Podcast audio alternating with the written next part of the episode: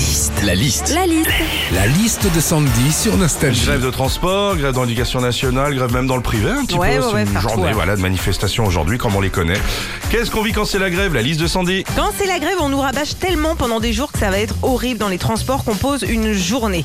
On se dit, euh, bah, en même temps, je vais me reposer. Bah non, non, non. Parce qu'il y a les enfants à occuper.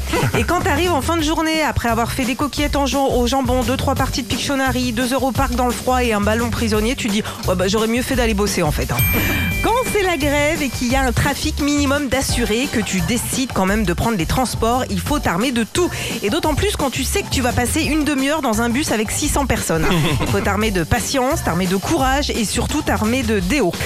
Quand c'est la grève, pour pas perdre une journée de salaire, tu peux aussi opter pour le télétravail. Petit rappel de la définition du télétravail, l'entreprise t'autorise à travailler à distance depuis chez toi. Et non pas, l'entreprise t'autorise à glander sur le canapé en pyjama devant le téléshopping. Enfin, la grève, ça paralyse tout le monde. hein. Donc, on s'entraide entre particuliers. Et pour ça, il y a des sites de covoiturage qui mettent en relation les conducteurs avec des passagers qui n'ont pas de moyens de transport. Et vous savez quoi? Bah, Le covoiturage, c'est un peu comme une histoire d'amour. hein. Au début, tu te rends compte, tu fais connaissance, tu sympathises, tu partages, tu discutes. Et puis, à la longue, tu t'emmerdes. Retrouvez Philippe et Sandy, 6h, 9h sur Nostalgie. Nostalgie.